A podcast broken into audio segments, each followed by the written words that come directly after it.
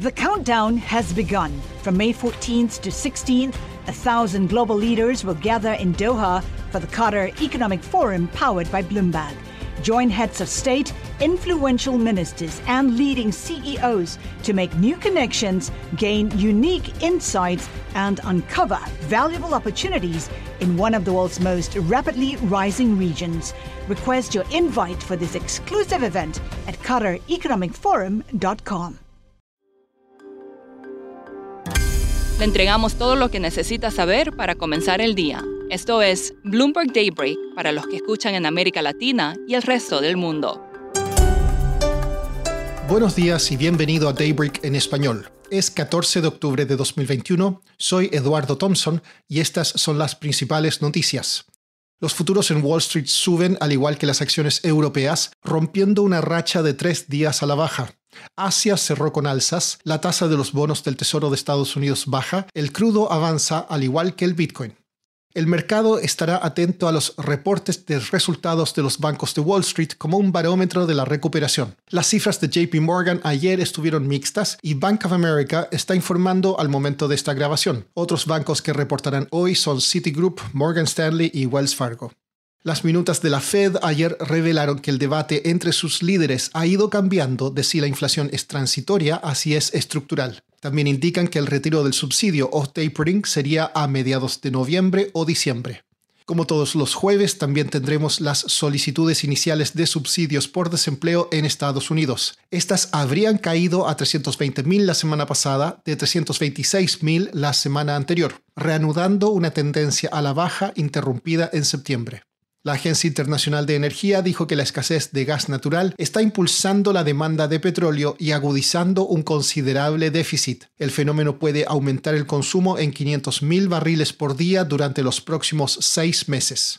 Apple se une a una lista creciente de firmas que se han visto obligadas a reducir sus operaciones debido a la escasez de semiconductores. La empresa recortaría sus objetivos de producción del iPhone 13 en hasta 10 millones de unidades este año.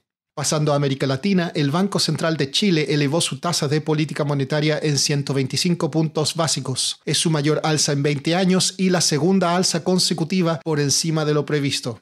Siguiendo en ese país, legisladores de oposición presentaron una acusación constitucional contra el presidente Sebastián Piñera luego que la publicación de los papeles de Pandora revelara un posible conflicto de intereses en la venta de un proyecto minero.